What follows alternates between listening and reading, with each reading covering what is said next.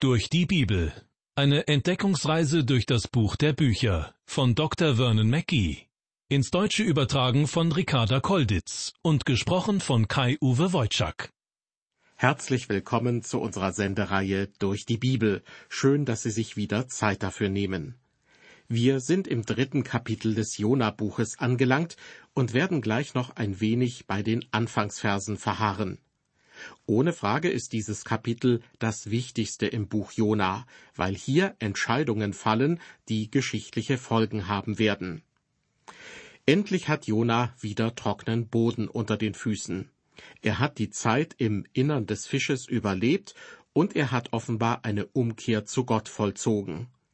So beauftragt Gott ihn erneut nach Ninive zu gehen und den Menschen dort eine Bußpredigt zu halten. Ninive war eine große und bedeutende Stadt in Assyrien. Und so wird in dieser Sendung zunächst die Stadt Ninive im Mittelpunkt stehen, während wir beim nächsten Mal vor allem darauf achten, wie die Menschen in Ninive auf Jona und seine Predigt reagieren. Bereits in der letzten Sendung haben wir das dritte Kapitel des alttestamentlichen Jona-Buches erreicht. Dieses Kapitel ist aus meiner Sicht das Herzstück des Jona-Buches. Die religiösen Entscheidungen, von denen hier die Rede ist, werden später geschichtliche Folgen haben. Es wird deutlich, Gott hat die Stadt Ninive und damit ganz Assyrien im Blick. Und das ist wichtig, denn er gebraucht Assyrien später als ein Strafwerkzeug gegen das abgefallene Volk Israel. Allerdings sollten wir uns bewusst machen, dass dies zur Zeit von Jona noch nicht abzusehen war. Aus unserer heutigen Perspektive sehen wir die Dinge einfach klarer. Nun werden wir zunächst sehen, wie gnädig Gott gegenüber einer sündigen Stadt ist, die Buße tut. Es ist ein Bericht über die vielleicht größte Erweckung in der Weltgeschichte, denn das Kennzeichen einer Erweckung ist ja, dass die Menschen sich Gott zuwenden. Was hier in Ninive geschah, lässt das spätere erste Pfingstfest sehr klein aussehen. An Pfingsten fanden nur einige tausend Menschen zum Glauben an Gott, doch in Ninive wandten sich über hunderttausend an Gott. In Kapitel 4 spricht Gott selbst von 120.000 Menschen. Eine ganze Stadt hat sich Gott zugewandt. Wann passiert so etwas schon? Der Apostel Paulus blieb nie lange genug in einer Stadt, bis jeder Einzelne sich bekehrt hatte. Er predigte einfach das Wort Gottes und zog zur nächsten Stadt. Das Wirken des Heiligen Geistes damals in Ninive war wirklich außergewöhnlich.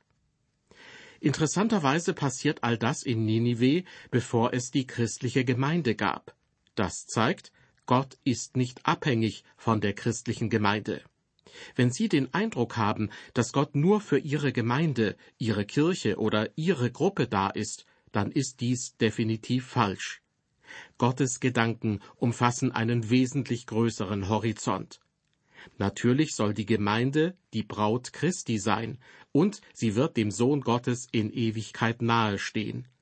Aber Gott hatte bereits ein Ziel vor Augen, bevor es die christliche Gemeinde gab.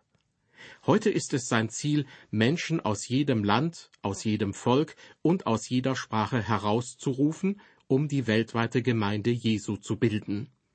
Wir glauben, dass das Ende der Welt nahe gekommen ist und dass jeder Mensch Gottes Wort hören soll.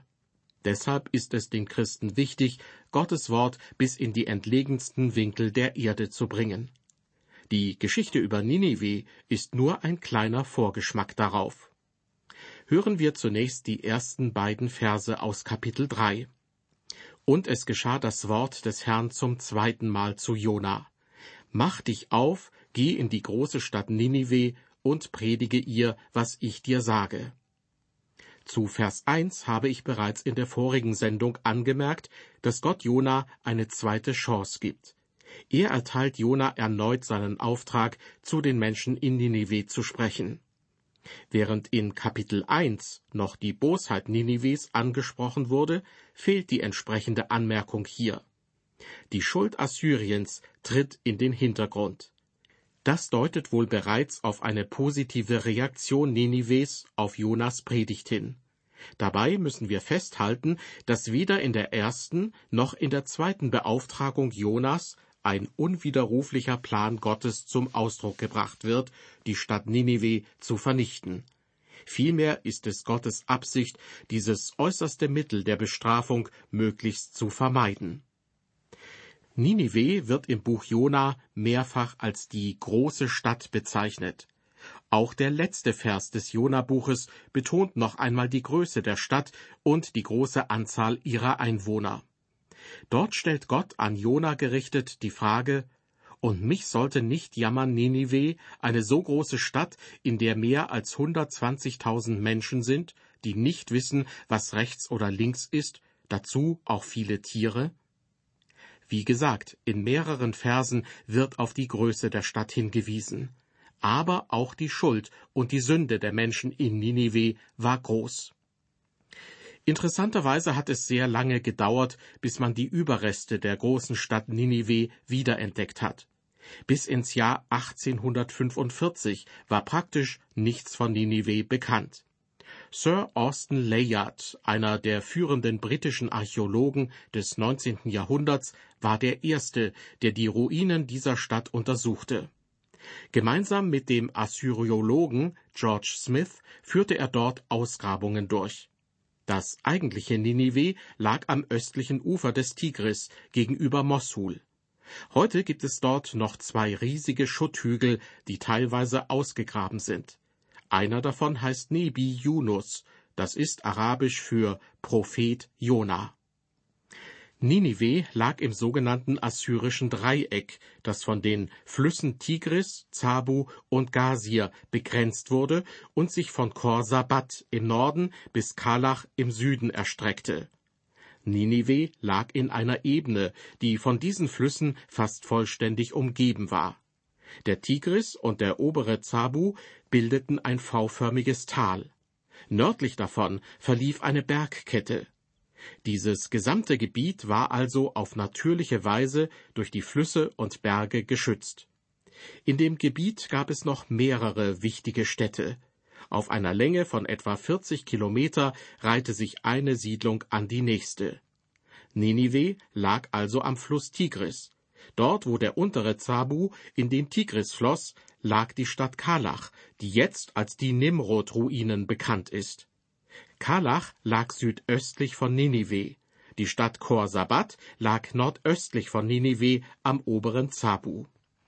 Es mag seltsam klingen, dass Ninive als große Stadt bezeichnet wird, denn damals waren die Städte mit Stadtmauer notwendigerweise klein und kompakt.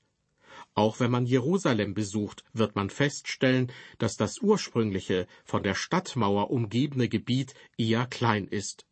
Wie gesagt, die damaligen Städte, die eine Stadtmauer hatten, waren in aller Regel sehr kompakt. Sie waren eher wie eine Festung gebaut, in der die Menschen in Zeiten einer Belagerung Zuflucht suchen konnten. Der Stadtbezirk des assyrischen Dreiecks hatte eigentlich drei Städte mit Stadtmauern, das eigentliche Ninive und außerdem Kalach und Khor-Sabat. Warum wurde Jona ausgerechnet nach Ninive geschickt? Nun, Ninive war die ältere Stadt und der kulturelle und religiöse Mittelpunkt. Auch die assyrischen Könige hielten sich oft dort auf. Ninive repräsentierte für Israel also Assyrien, und Jonas Predigt sollte im religiösen Zentrum Assyriens stattfinden. In der fruchtbaren Ebene lebten sehr viele Menschen, die bei einer Belagerung in die Städte fliehen konnten. Im ersten Buch Mose werden diese Städte bereits genannt. Dort lesen wir in Kapitel 10 von Nimrod, dem gewaltigen Herrscher. Er ist nach Assur gekommen und baute Ninive und Rehoboth ihr und Kalach, dazu Resen zwischen Ninive und Kalach. Das ist die große Stadt. Dieses ganze Gebiet wurde also Ninive genannt, und in der ganzen Bibel wird die Größe der Stadt immer wieder betont. Man brauchte damals wirklich mehrere Tagesreisen, um bis ins Zentrum von Ninive zu kommen. Eine Tagereise, damit ist eine Wegstrecke gemeint, die man an einem Tag gut bewältigen konnte. Doch die Boshaftigkeit der Stadt war auch groß, So haben wir es ganz am Anfang des Jona-Buches gelesen. Dort gab es die gleichen Sünden, von denen wir auch in anderen prophetischen Büchern lesen und die Gottes Gericht angekündigt haben. Die biblischen Bücher Amos und Hosea berichten zum Beispiel davon, dass Gott das Volk Israel richtete, weil es luxuriös und in sexuellen Ausschweifungen lebte und weil viele Menschen dem Alkohol zusprachen. All das traf auch auf Ninive zu. Die Menschen waren Götzendiener, ihre Brutalität ihren Feinden gegenüber war kaum zu überbieten, und es fehlte an jeglicher Moral in der Stadt. Ninive stand für ungehemmten Genuss, Frauen und Wein waren überall zu haben. Das machte die Identität Ninives aus. Und in diese große Stadt sollte Jona nun gehen und den Menschen dort dienen, indem er sie auf den wahren Gott hinweisen sollte. Aus rein menschlicher Sicht waren sie es eigentlich nicht wert, aus Gottes Sicht aber schon. Ich zitiere noch einmal den allerletzten Vers des Jona-Buches. Gott spricht, und mich sollte nicht jammern Ninive, eine so große Stadt, in der mehr als 120.000 Menschen sind, die nicht wissen, was rechts oder links ist? Gott hat Jona aus dem Fisch gerettet, ihn ans trockene Land gebracht und ihm erneut den Auftrag gegeben, nach Ninive zu gehen. Er soll in dieser großen Stadt eine Bußpredigt halten und somit das Gericht und die Zerstörung Ninives ankündigen. Er braucht mehrere Tagesreisen, um ins Zentrum von Ninive zu kommen. So groß die Stadt flächenmäßig war, so groß und schwerwiegend waren auch ihre Sünden. Wie werden die Menschen nun auf Jona und seine Botschaft von Gott reagieren? Darum wird es in der nächsten Ausgabe unserer Sendereihe durch die Bibel gehen. Herzliche Einladung an Sie, dann auch wieder mit dabei zu sein. Bis dahin Gottes Segen mit Ihnen.